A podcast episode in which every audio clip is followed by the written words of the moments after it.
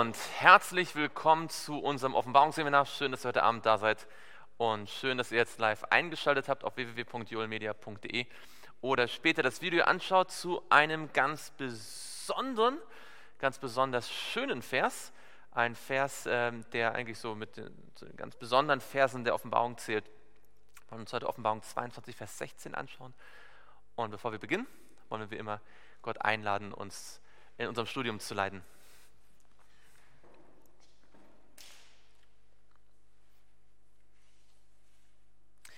Lieber Vater im Himmel, wir möchten dir von ganzem Herzen Dank sagen, dass wir heute Abend die Offenbarung studieren können und dass wir dabei vor allem dich kennenlernen dürfen. Herr, es ist schon ein erstaunlicher Gedanke, dass wir durch ein Buch und durch das Nachdenken darüber in direkten Kontakt kommen mit dem Herrscher des Universums. Herr, und wenn wir jetzt genau überlegen, dann sind wir gar nicht würdig, dass du in unserer Mitte bist. Aber du bist nicht hier, weil wir würdig sind, sondern weil Jesus würdig ist und weil du uns so sehr lieb hast. Wir danken dir für deine Gegenwart heute hier durch den Heiligen Geist, der zu unseren Herzen sprechen möchte und uns Wahrheit offenbaren möchte, wie sie in dir ist. Und Herr, wir möchten unsere Herzenstür dir aufmachen und dir danken, dass du dein Gesetz in unser Herz hineinschreiben möchtest, uns mit deinem Geist erfüllen möchtest, damit wir dir immer ähnlicher werden. Hab Dank, dass du jetzt zu uns reden möchtest und dass dein Wort nicht leer zurückkehren wird, sondern ausführen wird, wozu du es gesandt hast. Im Namen Jesu beten wir. Amen.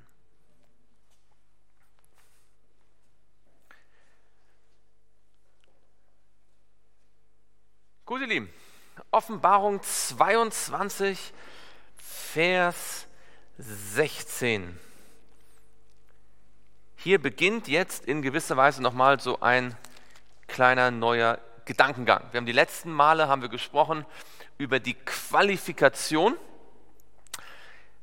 in die Stadt hineingehen zu können, beziehungsweise wer bleibt draußen. Wir haben gesehen, das ist ja ein Thema, das gerade am Ende der Offenbarung mehrmals vorkommt. Ja? Die, die das Anrecht haben, hineinzugehen und die, die draußen vor der Stadt bleiben. Und äh, das haben wir in Vers 14 und 15 gesehen. Und jetzt haben wir nochmal so einen neuen Gedanken in Vers 16. Wer mag mal Vers 16 lesen?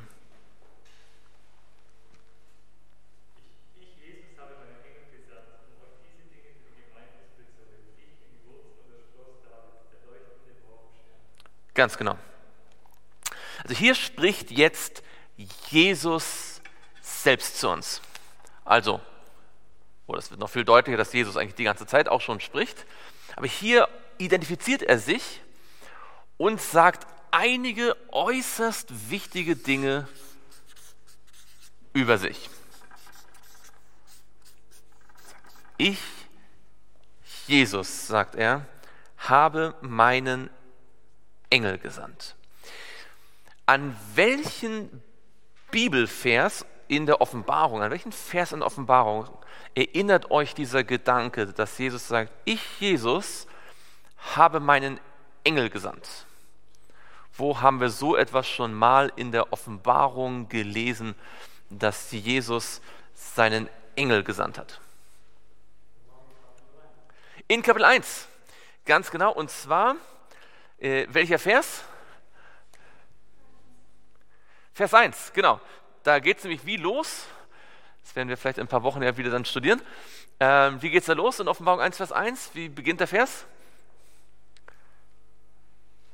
Es geht los mit Offenbarung Jesu Christi, die Gott ihm gegeben hat. Und dann geht es weiter. Und dann heißt es in äh, Vers 1, um seinen Knechten zu zeigen, was rasch geschehen soll. Und er hat sie bekannt gemacht und durch seinen Engel, seinem Knecht Johannes, äh, gesandt. Da haben wir sozusagen diese Idee das ist die Offenbarung von Jesus. Ja? In der Offenbarung, und das ist uns ja ganz deutlich, geht es zuallererst einmal um Jesus. Und dann haben wir sozusagen diesen Bogen hier zu ähm, Kapitel 22, wo das nochmal aufgegriffen wird. Erst also in, auch in diesem Sinne sozusagen, dass A und das O sozusagen. Ja. Am Anfang der Offenbarung ist Jesus im Zentrum und am Ende ist er im Zentrum und natürlich zwischendurch immer wieder. Es ist die Offenbarung Jesu. Vielleicht mal ganz kurz dazu, ähm, was ist denn, was heißt denn eigentlich Offenbarung Jesu Christi? Was heißt denn das, Offenbarung Jesu Christi?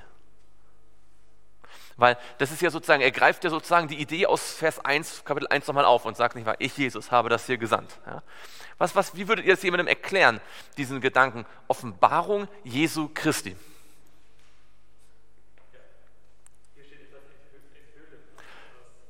Genau, etwas enthüllen, das kommt vom griechischen Apokalypso, ja, etwas, äh, den Vorhang beiseite ziehen und plötzlich, ah, das ist hinter den Kulissen. Ja, also, okay. Warum Offenbarung Jesu Christi?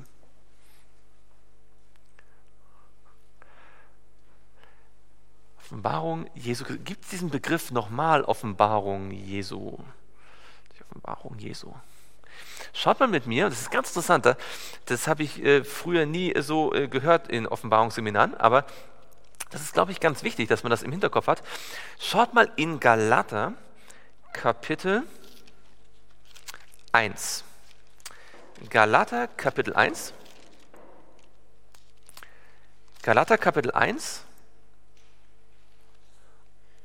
Und dort schaut mal mit mir in Vers 12. Wer mag mal Galater Kapitel 1 und dort Vers 12 lesen?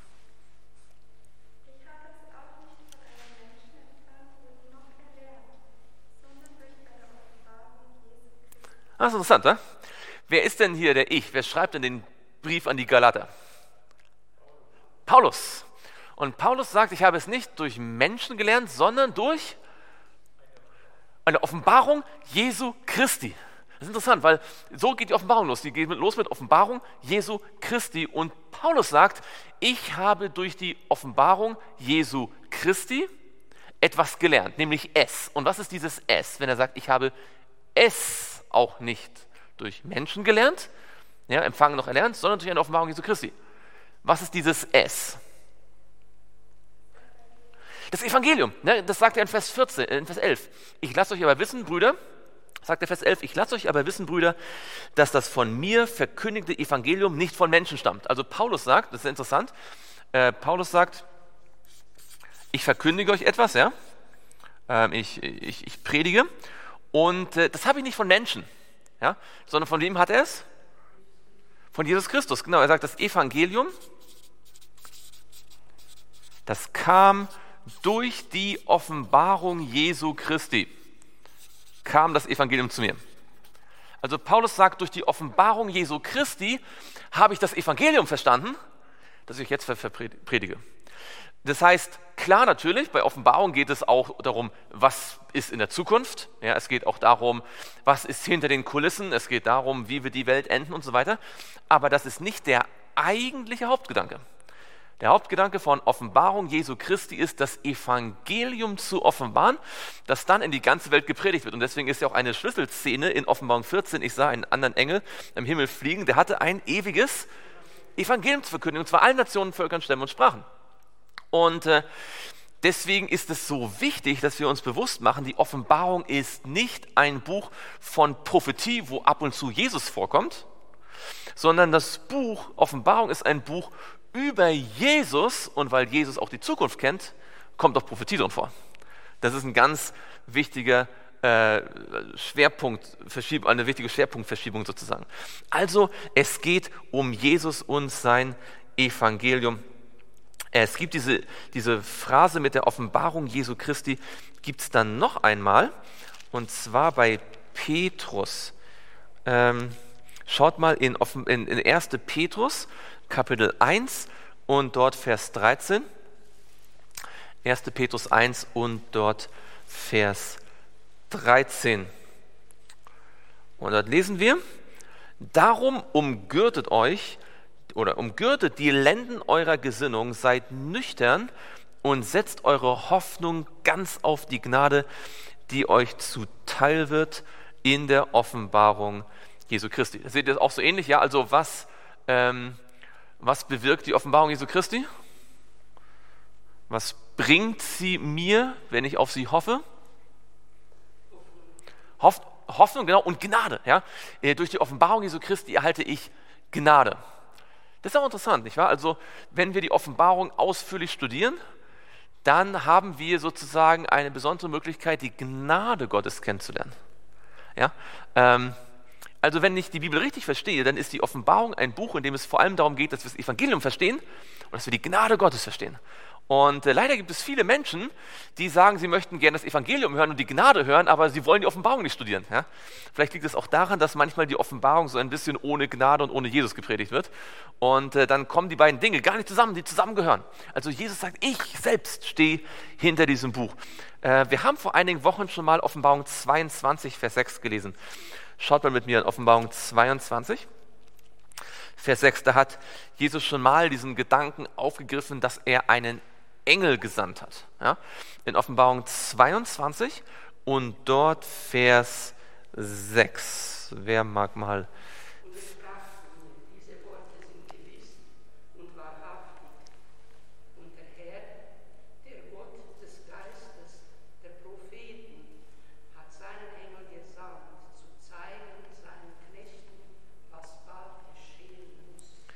Ganz genau. Da haben wir auch diese Idee, er hat seinen Engel gesandt. Ja, das ist auch wieder hier Offenbarung 1. Ja, sieht man, man sieht ganz deutlich, wie der Johannes oder also wie Jesus eigentlich am Ende quasi den Sack wieder zumacht und den Bogen spannt.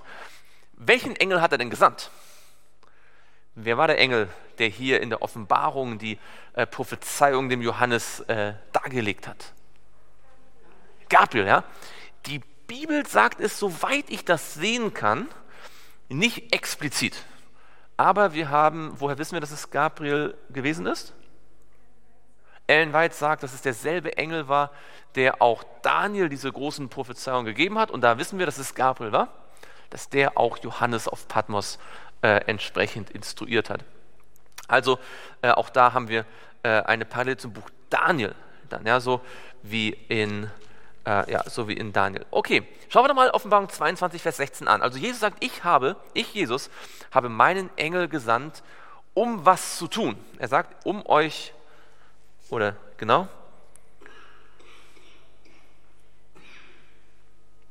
um was zu tun. Das ist ein interessanter, interessanter Vers. Genau, also Jesus sagt, ich habe meinen Engel gesandt, um diese Dinge zu bezeugen. Frage, was sind diese Dinge? Was sind diese Dinge? Genau, also man könnte sagen, diese Dinge, das ist die Prophetie, oder? Diese Dinge, das sind die prophetisch, das, ist, das sind die Weissagen, die Vision, die Prophetie. Ja? Und hier wird sehr deutlich, und das ist uns ja sicherlich klar, aber ich will es nochmal wiederholen, ähm, die Prophetie kommt von Jesus. Ja, ein Mensch, der sagt, Prophetie interessiert mich nicht, der sagt, ich liebe Jesus, aber ich will nicht hören, was er sagt. Das ist äh, wie die Israeliten, die sagen, Gott führe uns nach Kanan, aber hör auf zu reden, ja, am, am Berg Sinai. Das ist genau das Gleiche. Gott, Jesus selbst gibt die Prophetie. Und jetzt interessant, welches Verb wird benutzt, welches Tätigkeitswort. Wie spricht Jesus diese Dinge? Ähm, er sagt, ich, ich sende meinen mein, mein Engel, um diese Dinge zu bezeugen. Das ist ein interessantes Wort. Das sollte, ähm, das ist mir auch vorher nicht so richtig aufgegangen, aber ähm, das sollte euch, äh, sollte uns alle äh, zu denken geben. Bezeugen. Wie nennt man das denn, wenn jemand etwas bezeugt?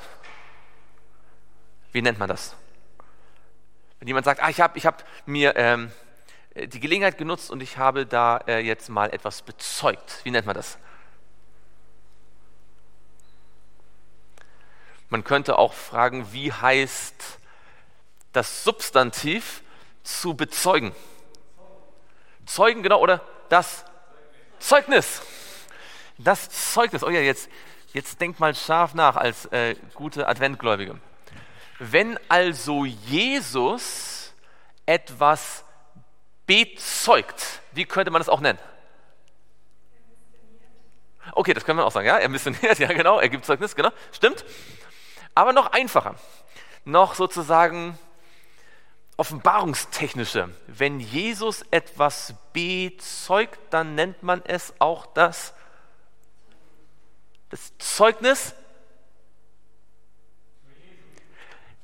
Nicht über Jesus, sondern es ist ja Jesus, der bezeugt, das, das, das Zeugnis Jesu, oder?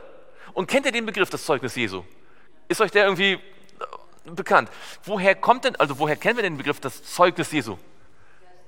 Der Geist der Weissagung. Und, ah, sieht man jetzt? Ah, jetzt, jetzt, genau, ne? Das Zeugnis Jesu bezeugt ja diese Dinge, ja? Und äh, also wir haben ja schon Offenbarung 19.10, wo steht, das Zeugnis Jesu ist der Geist der Weissagung. Aber hier sieht man ganz deutlich, ähm, Jesus selbst bezeugt diese Dinge. Ja, und was bezeugt er? Er bezeugt Prophetie. Und deswegen ist der Geist der Weissagung der Gabe der Prophetie. Weil wenn ein Prophet auftritt, dann ist nicht der Prophet, der aus seinem eigenen, aus seinem eigenen Gutdünken redet, ein wahrer Prophet, sondern es ist Jesus, der seinen Engel gesandt hat zu den Propheten, um diese Dinge zu bezeugen. Und schaut mal, deswegen hat Johannes hier, er, ist das, er hat das Zeugnis Jesu, oder? Weil er hat es empfangen durch den Engel, er hat das Zeugnis Jesu, er hat den Geist der Weissagung, er schreibt das auf. Das Buch Offenbarung ist quasi Geist der Weissagung. Und wenn das stimmt, und das stimmt, dann heißt das auch, wenn Ellen White ein Buch schreibt, über, egal welches wir jetzt dann nehmen wollen, ja, über, über ein Thema, ähm, und auch über Prophetie, wie zum Beispiel vom Schatten zum Licht oder andere, dann, und wir sagen, sie hat den Geist der Weissagung, dann sagen wir, es ist das Zeugnis Jesu, dann sagen wir eigentlich, dass Jesus seinen Engel gesandt hat. Und ihr wisst, der Ellenwald spricht immer davon, dass ihr begleitende Engel ihr etwas gezeigt hat. Dass Jesus seinen Engel gesandt hat, um diese Dinge, die sie schreibt, für wen zu bezeugen? Für die Gemeinden.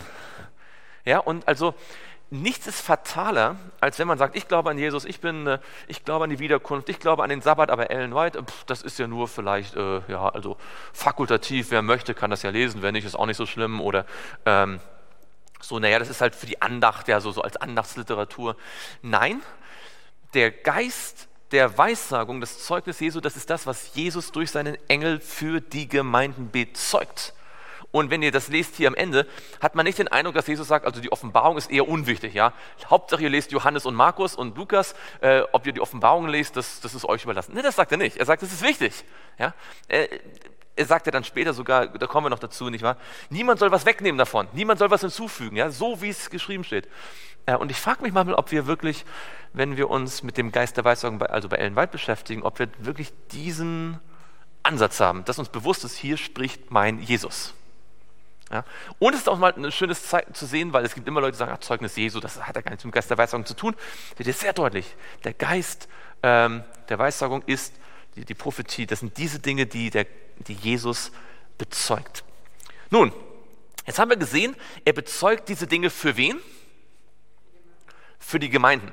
Jetzt ähm, das ist schon ein bisschen her. Ich würde sagen, es ist so gefühlt mindestens zehn Jahre her, dass wir das Thema behandelt haben in diesem Seminar. Aber vielleicht wisst ihr es trotzdem, weil es ja jetzt nicht, vielleicht gar nicht so schwer ist. Auf wen oder was bezieht sich diese Aussage für die Gemeinden? Wer sind denn die Gemeinden hier in Offenbarung 22? Wen denkt ihr denn da? Wer sind die Gemeinden? Kann man das irgendwie konkreter sagen? Wer sind diese? Die sieben Gemeinden, genau. Und zwar, wo finden wir die sieben Gemeinden? In Offenbarung, genau, in Offenbarung 2 und Offenbarung 3. Schaut mal mit mir. Ähm, und da, wir können es schon, Offenbarung 1 ist sozusagen schon die Einleitung dazu. Ja? 2 und 3 sind dann die einzelnen Gemeinden, aber in Offenbarung 1, Vers 11 äh, haben wir die Einleitung. In Vers 11 heißt es, Offenbarung 1, Vers 11, die Sprache, ich bin das A und das O, der Erste und der Letzte. Und was du siehst, da schreibe in ein, was in ein? Buch und sende es den Gemeinden, die in Asia sind, nämlich nach Ephesus, nach Smyrna und nach Pergamus und nach Thyatira und nach Sardes und nach Philadelphia und nach Laodicea. Ich erwähne das jetzt hier aus einem ganz spezifischen Grund. Vielleicht habt ihr schon davon gehört, vielleicht auch nicht, aber wenn nicht, dann ist es sozusagen jetzt die Prävention, okay, Präventivmaßnahmen. Es gibt eine wachsende Ansicht auch unter dem ein oder anderen adventistischen Theologen. Die sagen, naja, die sieben Sendschreiben, die sind nicht wirklich prophetisch, das sind nur sozusagen, äh, das sind sozusagen die Gemeinden zur Zeit von Johannes. Und erst ab Offenbarung 4 beginnt die Prophetie. Ja, ihr werdet sagen, hm? ähm, aber das gibt's, ja? habe ich schon gehört. Also auch Leute, also angesehene und auch, ich würde sagen, also Leute, die ich Respekt habe, ja, ähm, die sich vielleicht was dabei gedacht haben. Ich will nur äh, davor warnen. ja?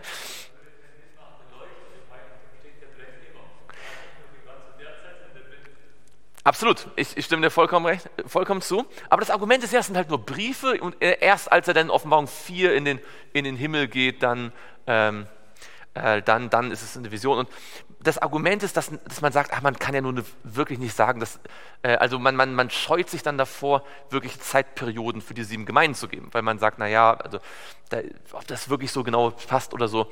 Äh, ich glaube aber, dass es äh, sehr wichtig ist, dass die sieben Gemeinden wirklich zeitgeschichtlich sind. Und es gibt noch etwas. Und deswegen sage ich das jetzt hier. An was genau wird denn an die sieben Gemeinden gesandt nach Offenbarung 1, Vers 11? Was wird denn nach, äh, zu den sieben äh, Gemeinden gesandt? Was schickt er ihnen? Wenn ihr mal in Vers 11 schaut. Was schickt er ihnen? Er schickt ihnen ein Buch. Er schickt ihnen nicht nur ein Kapitel.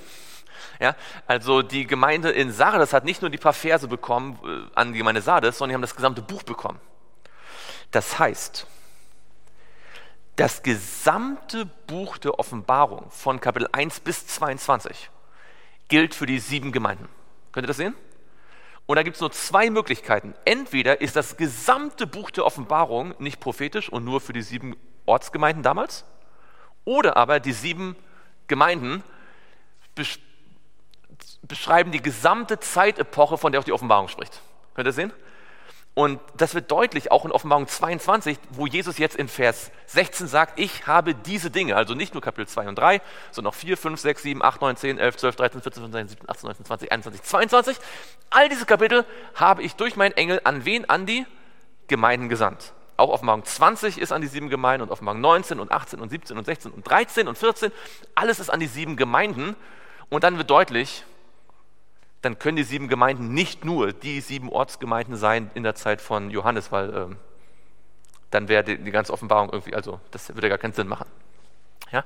Also nur, dass ihr mal, falls ihr das mal hört, dass jemand sagt, ah, ja, bei Offenbarung 2 und 3 sind wir uns nicht so sicher, könnt ihr sagen, halt, ich weiß, Offenbarung 22, 16 sagt, die ganze Offenbarung und hier auch Offenbarung 1, Vers 11, die ganze Offenbarung ist an die Gemeinden geschrieben. Aber jetzt gucken wir uns ein bisschen genauer an, was über Jesus gesagt wird. In Offenbarung 22 und dort Vers 16, 22 Vers 16 beschreibt er sich auch noch.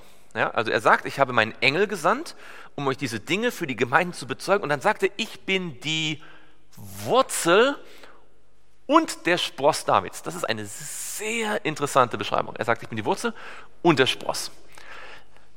Auf welche Bibeltexte geht denn das zurück? Das sagt, ich bin die Wurzel und der Spross Davids. Jesaja, genau. Wo, wo gibt es denn da so eine Stelle mit Wurzel oder Spross? Genau, in Kapitel 11, das hatten wir jetzt eine Lektion gehabt, nicht wahr, letzte Woche. In Kapitel 11, Vers 10, und da ist es interessanterweise sogar beides. Ja, könnt ihr sehen? Schaut mal in Jesaja 11 und dort Vers 10. Jesaja Kapitel 11 und dort Vers 10. Dort heißt es, äh, Vers 10, und es wird geschehen, äh, es wird, und es wird geschehen an jenem Tag, da werden die Heidenvölker fragen nach dem Wurzelspross Isais. Wer war Isai? Der Vater von David, ja. Ähm, ganz genau. Der als Banner für die Völker da steht und seine Ruhestätte wird Herrlichkeit sein. Und dieser, dieser Wurzelspross Isais ist natürlich wer? Ist Jesus. Ja? Das ist Jesus. Ähm, und äh, er ist die Ruhe für alle Völker. Ja? Er sagt, kommt her zu mir alle, die ihr mühselig und beladen seid und ich will euch erquicken, nicht wahr? ihr werdet Ruhe finden für eure Seelen. Äh, sein Banner ist für alle Heidenvölker ausgestreckt. Jetzt, warum wird ähm, Jesus sowohl Wurzel als auch Spross genannt? Weil das sind zwei verschiedene Dinge, oder? Eine Wurzel ist kein Spross und ein Spross ist keine Wurzel.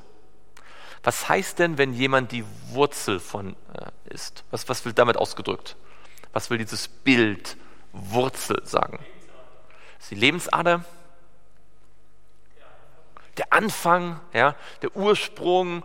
Ähm, also wenn ich sage, das ist die, er ist die Wurzel von David, dann sage ich, er war vor David, oder? Er ist sozusagen also der, der David hervorgebracht hat. Wenn ich aber sage, er ist der Spross Davids, was sage ich dann? Ist der Nachkomme, er ist der von David abstammt. Interessant, dass Jesus genau diesen Gedanken mal den Schriftgelehrten vorgelegt hat. Schaut mal in Matthäus 22. Äh, Matthäus 22, das ist diese äh, Begebenheit, wo, die, ähm, wo Jesus ständig Fragen gestellt bekommt. Dann kommen die Pharisäer, stellen ihm eine Frage, dann kommen die Sadduzäer, stellen ihm eine Frage, dann kommen die Schriftgelehrten, stellen ihm eine Frage und jedes Mal antwortet er. Ja, jedes Mal versuchen sie zu fangen. Und dann am Ende dreht Jesus quasi den Spieß um. Ja, sozusagen. Und er stellt ihnen eine Frage und sie werden ihn nie wieder fragen, ja, weil diese Frage so es in sich hat. Schaut mal in Matthäus 22, ab Vers 41. Matthäus 22, ab Vers 41, als nun die Pharisäer versammelt waren, fragte sie Jesus und sprach, was denkt ihr von dem Christus, also von dem Messias? Wessen Sohn ist er? Sie sagten zu ihm, von wem kommt er? David, also er ist Davids Spross. Ja, er ist Davids Spross. Er spricht zu ihnen, wieso nennt ihn denn David im Geist Herr? Indem er spricht, der Herr hat zu meinem Herrn gesagt, setze dich zu meiner Rechten, bis ich deine Feinde hinlege als Schemel für deine Füße. Wenn also David ihn Herr nennt, wie kann er dann sein Sohn sein? Könnt ihr sehen? Das ist genau die Frage. Er könnte auch fragen, wenn er, wenn David ihn als seine Wurzel betrachtet, wie kann er sein Spross sein? Und was drückt damit Jesus, also für die Pharisäer war das irgendwie unlösbar, ja, das heißt ja dann, ähm, und niemand konnte ihm ein Wort erwidern. Auch getraute sich von jenem Tag an niemand mehr ihn zu fragen. Aber es ist eine ganz unglaubliche Stelle. Wenn also Jesus ähm, Wurzel als auch Spross ist, das heißt, welche beiden Aspekte seiner Identität sind damit jetzt beschrieben sozusagen? Was bedeutet, dass er Wurzel ist? Er ist der Anfang, er ist der Schöpfer von David. Deswegen ist er auch sein Herr. Deswegen betet David zu ihm. Er betet zu Jesus, also der hieß noch nicht Jesus, also er hieß noch nicht Jesus, aber er betet zum Sohn Gottes. Er betet zu, er nennt ihn Herr. Er ist der Schöpfer, denn wir wissen, alle Dinge sind geschaffen durch wen? Durch Jesus, ja, durch ihn ähm, sind alle Dinge gemacht worden, ähm, durch dasselbe, durch das Wort. Und wenn er Schöpfer ist, dann ist er, was sagt das über ihn dann? Wenn er Schöpfer ist, dann ist er ist er Herr an, oder anders ausgedrückt, er ist dann tatsächlich 100% Gott. Er ist Gott. Ja? Damit wird seine Göttlichkeit ausgedrückt. Aber jetzt wird auch gesagt, er ist der Spross. Und äh, schaut mal mit mir in Römer 1, Vers 3, wo diese Idee ähm, aufgegriffen wird. In Römer 1, Vers 3.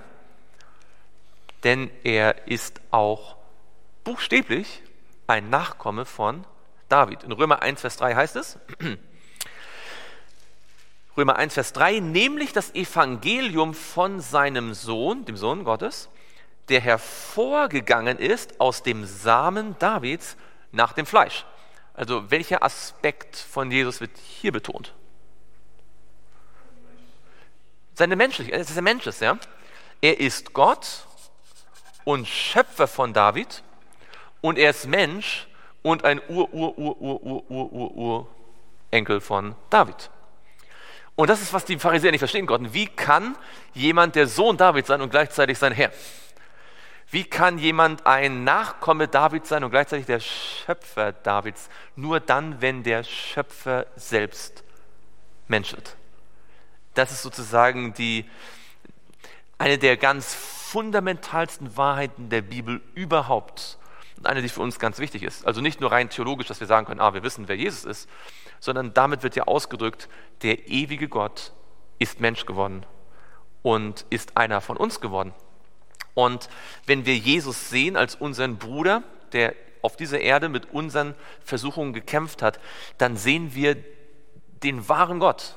Ja? Schaut mal in Römer 9, Vers 5. Paulus sagt das an der Stelle nochmal, in Römer 9, und dort Vers 5, schaut mal, Römer 9, Vers 5, dort heißt es äh, über, die, über, die, über die Israeliten, Ihnen gehören auch die Väter an und von ihnen stammt dem Fleisch nach der Christus, der über alle ist. Hochgelobter Gott in Ewigkeit. Könnt ihr sehen? Also nach dem Fleisch ist er ein, ein Jude, er kommt aus dem Stamm Juda, er stammt von den Israeliten ab, aber gleichzeitig ist er über allem hochgelobter Gott.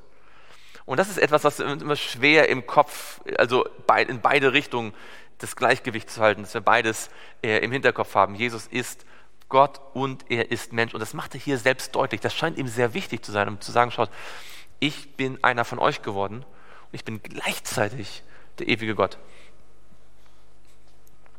Das wird auch in Offenbarung sehr schön deutlich. Schaut mal in Offenbarung Kapitel 5. Das ist also ein Thema, das die Offenbarung durchzieht. Ja? Offenbarung Kapitel 15. In Offenbarung haben wir sozusagen auch immer dieses menschliche, ungöttliche von Jesus im, im, äh, im Gleichgewicht. Beides nebeneinander dargestellt. In Offenbarung 5, Vers 5, schaut mal, das ist die berühmte Stelle, als Johannes äh, in den, das himmlische Heiligtum versetzt wird und äh, er sieht dort diese Buchrolle. Könnt ihr euch erinnern, die Buchrolle mit den sieben Siegeln, die nicht geöffnet werden kann. Und er weint und dann schaut man in Vers 5 und da heißt es in Vers 5, und einer von den Ältesten spricht zu mir, weine nicht siehe, es hat überwunden wer? Der? Der Löwe aus dem Stamm Davids, der aus dem Stamm David ist. Und jetzt steht hier die, die Wurzel. Da steht nicht der Spross, sondern die Wurzel. Weil welcher Aspekt wird an dieser Stelle betont? Der Löwe aus dem Stamm Juda, die Wurzel Davids. Welcher, welcher Aspekt von Jesus wird betont? Seine Göttlichkeit, ja. Gott selbst, er hat überwunden, ja. Weine nicht. Gott selbst hat sich der Sache angenommen. Gott selbst hat den Sieg errungen. Er, der Löwe, ja, der König der Tiere ist ja der Löwe. Der Löwe aus dem Stamm Juda. Er, der, der die Wurzel Davids ist, er hat es überwunden, um das Buch zu öffnen und seine Siegen, Siegel zu brechen. Und dann denkt sich Johannes, ah, den möchte ich sehen, diesen Löwen, ja. Und er dreht sich um, trocknet seine Tränen und wen sieht er? Es ist ein Lamm in Vers 6. Ja? Und, ich sah, und ich sah und siehe in der Mitte des Thrones und der vier lebendigen Wesen und in der Mitte der Ältesten stand ein Lamm wie geschlachtet. Löwe, Lamm. Ja? Wurzel, Spross. Gott und Mensch. Ewiger Gott, unser Bruder ja, der für uns gestorben ist. Das sieht man dann auch in, äh, in, bei den Beschreibungen der Wiederkunft. Ja, in Offenbarung 14 wird beschrieben, wie Jesus wiederkommt mit einer Krone, wo im Griechischen steht Stephano. Ja, das ist so die, der Siegeskranz für jemanden, der gekämpft hat und gewonnen hat. Ja, einer, der, der sozusagen die Prüfung bestanden hat, der den, den, den Lauf vollendet hat. Aber in Offenbarung 19 kommt er dann mit vielen Kronen, den Diademen. Das ist dann äh, im, im Griechischen die Königskrone, die man nicht bekommt, weil man gewonnen hat, sondern weil man König sowieso ist, ja, weil man, das ist so von Natur aus, ja. Da wird also einmal seine Menschlichkeit dargestellt als Menschensohn und dann als König der Könige, als Herr der Herren. Wenn er wiederkommt, kommt er als Mensch und Gott. Ja, und man könnte durch die Offenbarung gehen. Es gibt einige Stellen, wo, wo Johannes dann deutlich oder wo Jesus durch seinen Engel deutlich macht, ich bin beides. Ja. Und es gibt bis heute Menschen, die da irgendwie immer wieder auch äh, dran zweifeln, die sagen, ja, vielleicht war er nicht ganz Gott. Ja, er war zwar Mensch, aber er war nicht ganz Gott. Vielleicht war er nur so Halbgott oder, oder so irgendwie göttlich oder so. Oder andere äh, betonen seine, seine Göttlichkeit und sagen, aber so richtig wie wir war nicht. Ja, er war irgendwie schon so mehr so göttlich. Ja, aber er war Gott und Mensch. So wenig wir das vielleicht auch bis zum Letzten verstehen können, Jesus verlangt ja nicht von uns, dass wir es nachvollziehen können im Sinne von, wie das jetzt biologisch funktioniert hat. Er möchte nur, dass wir es glauben, weil das ist deswegen so wichtig, weil wenn er Gott und Mensch ist, dann ist die Jakobsleiter vollständig, ja, die von der Erde bis zum Himmel reicht. Dann, wie Ellen weiter so schön sagt, mit einer Hand äh, ergreift er den Thron Gottes, mit der anderen kann er mich ergreifen. Ja, das ist genau die Idee von Wurzel und Spross. Und äh, deswegen haben wir auch in Jesaja immer wieder auch und in anderen Propheten diese Bezeichnung des ähm, Messias als der Spross. Ja? Schaut mal mit mir in ähm, Jesaja 4, das war ja schon auch in der Lektion dran vor einigen Wochen in Jesaja.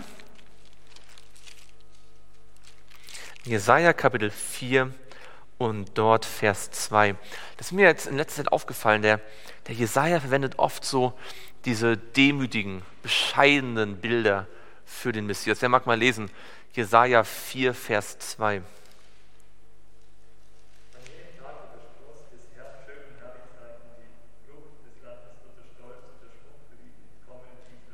Genau. Wenn man nicht mehr hätte, würde man vielleicht gar nicht so genau wissen, was heißt eigentlich der Spross des Herrn. Ja?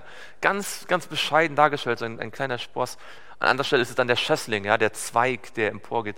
Aber dann weiß man aus anderen Stellen, aus Jeremia zum Beispiel, dass dieser Spross tatsächlich der herrscht, ja, der, der, kommende König, der herrscht unsere Gerechtigkeit. Nur eine Stelle, um das zu zeigen, ist äh, Jeremia äh, 23. Jeremia 23 und dort Vers 5. Da kommt diese Idee mit dem Spross.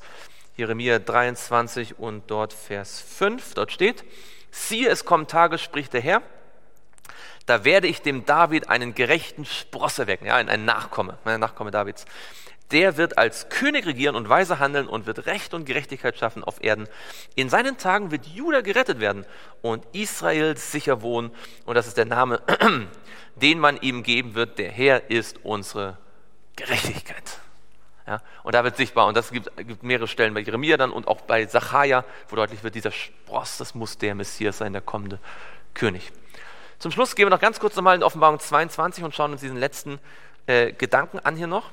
Denn Jesus sagt nicht nur, ich bin die Wurzel und der Spross Davids, er sagt auch, der leuchtende Morgenstern. Und auch das ist ja eine Bezeichnung, die wir gut kennen, glaube ich. Woher kommt euch das bekannt vor? Der leuchtende Morgenstern. Also abgesehen mal davon, dass Jesus offensichtlich Licht gibt. Ja? Ähm, aber woher kennt ihr diesen Begriff leuchtender Morgenstern? 2. Petrus, genau. In 2. Petrus Kapitel 1. Und äh, was ist denn da in 2. Petrus der Zusammenhang? Worum geht es denn da in 2. Petrus? Wir lesen mal Vers Kapitel 1, Vers 19.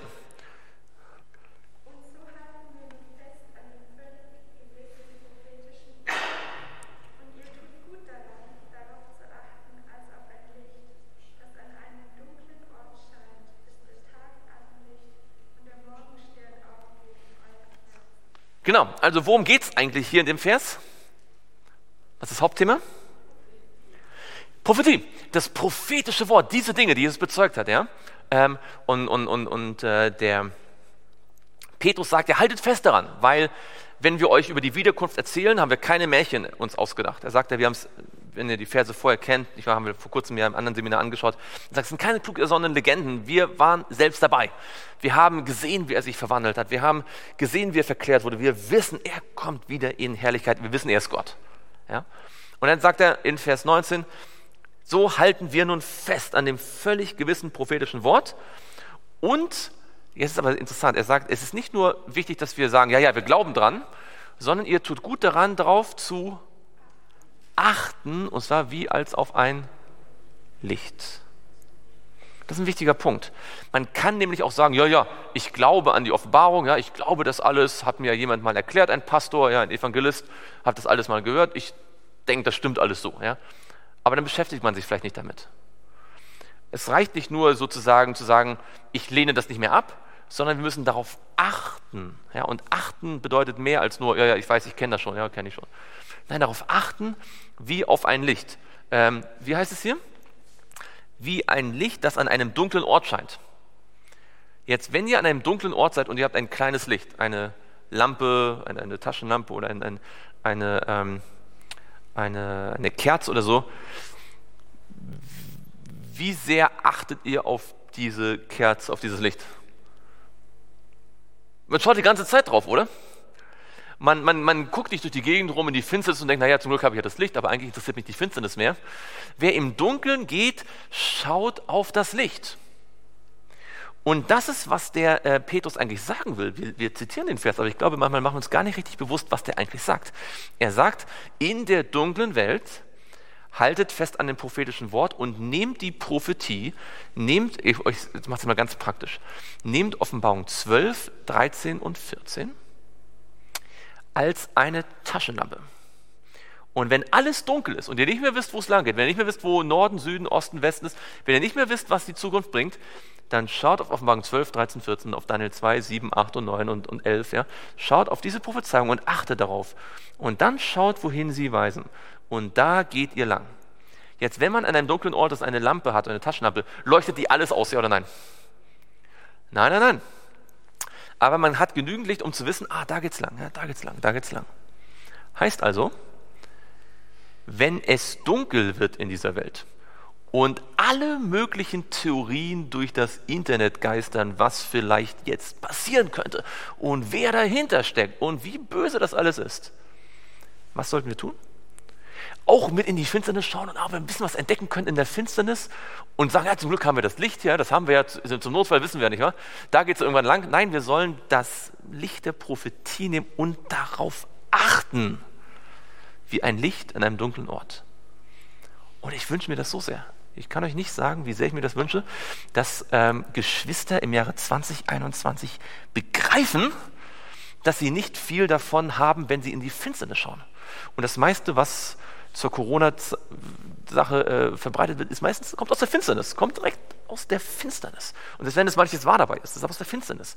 Wir müssen die Prophetie lesen, studieren und darauf achten, ja, auf Offenbarung 14, auf Offenbarung 13, auf Offenbarung 12 und dann gucken, wo führt uns dieses Licht hin? Was hat das, wo, welche Ereignisse der Gegenwart werden dadurch erleuchtet? Und wenn die Prophetie darüber nicht spricht, nicht hingucken. Dann gucken, wo die Prophetie spricht. Und was wird das bewirken? Das ist jetzt interessant. Ähm, ihr tut gut daran, darauf zu achten, als auf ein Licht, das an einem dunklen Ort scheint, bis der Tag anbricht und der Morgenstern aufgeht und zwar wo? In euren Herzen. Wenn wir Prophetie lesen, wie Gott es möchte, nicht nur so als Rechthaberei oder als ich will, ich will wissen, was jetzt die, die neuesten Dinge sind, wenn wir Prophetie studieren, wie Gott es möchte, dann geht Jesus in unseren Herzen auf. Und ein Aufgang, ob es ein Sonnenaufgang ist oder Aufgang eines Sternes, geht ja immer eher so, geht immer nach oben, nicht nach unten, oder? Das heißt, wer sich mit Prophetie richtig beschäftigt, wird je mehr er Prophetie studiert, je mehr Jesus lieben. Je mehr Prophetie studiert, desto mehr wird Jesus in seinem Herzen sein. Und wenn Jesus in unserem Herzen ist, dann ist er in unseren Gedanken, oder? Und wenn er in unseren Gedanken ist, dann ist er mehr und mehr in unseren Worten, ist er mehr in unseren Taten. Man könnte auch sagen, man wird Jesus immer ähnlicher. Prophetie ist dazu da, dass unser Charakter vorbereitet wird auf die Wiederkunft Jesu. Dazu ist die Prophetie da. Und wenn wir sie so lesen, als dass das von Jesus bezeugte, das ist, dann werden wir natürlich auch Jesus besser kennenlernen. Heißt also auch, wenn das für Daniel gilt und für Offenbarung gilt, gilt das auch für die Schriften von Ellen White. Ich glaube, wer die Schriften von Ellen White in einem Geist liest, dass Gott zu ihm sprechen darf, der wird feststellen, dass das Lesen von Ellen White wie das Lesen der Bibel ihn näher zu Jesus bringt und ihn mehr in das Bild von Jesus verwandelt. Das ist nämlich die Idee. Ähm, und ich glaube, das ist uns manchmal nicht ganz so hundertprozentig bewusst. Und wenn uns das bewusster wird, dann werden wir ähm, Jesus noch viel fester halten können. Schauen wir noch gemeinsam zum allerletzten Schluss in Offenbarung 22. Äh, Offenbarung 2, Entschuldigung, Offenbarung 2 und dort Vers 28. Da haben wir einen äh, schönen Abschnitt in Offenbarung 2, das ist am Ende der Gemeinde Thyatira. Da heißt es Offenbarung 2 und dort ab Vers 26. Und wer überwindet und meine Werke bis ans Ende bewahrt, dem werde ich Vollmacht geben über die Heidenvölker. Und er wird sie mit eisernem Stab weiden und wie man irrende Gefäße zerschlägt, wie auch ich es von meinem Vater empfangen habe. Und jetzt Achtung, und ich werde ihm den Morgenstern geben. Wer überwindet, erhält den Morgenstern. Wir haben gesehen, Jesus sagt, wer ist der Morgenstern? Er selbst. Wer überwindet, erhält Jesus. Und ich glaube, deswegen lohnt es sich zu kämpfen. Und es lohnt sich dran zu bleiben. Und es lohnt sich nicht aufzugeben, auch wenn man mal gefallen ist. Es lohnt sich, an Jesus festzuhalten, denn dadurch erhalten wir ihn in unserem Herzen. Und wenn er in unserem Herzen ist, dann sind wir versiegelt. Er sagt, er setze mich wie ein Siegel an dein Herz, wie ein Siegel an deinen Arm. Die Liebe stark wie der Tod, ihr Eifer unbezwinglich wie das Totenreich.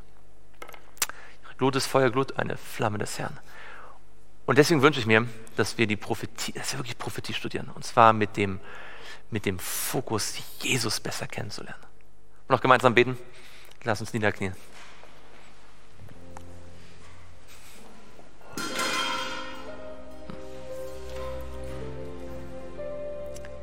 Lieber Vater im Himmel, wir möchten dir von Herzen Dank sagen, dass wir dein Wort studieren dürfen und dass du dich uns offenbarst, dass wir in Jesus, lieber Vater, dein Wesen erkennen können. Danke, dass die Bibel so klar über ihn spricht, dass niemand verloren gehen muss.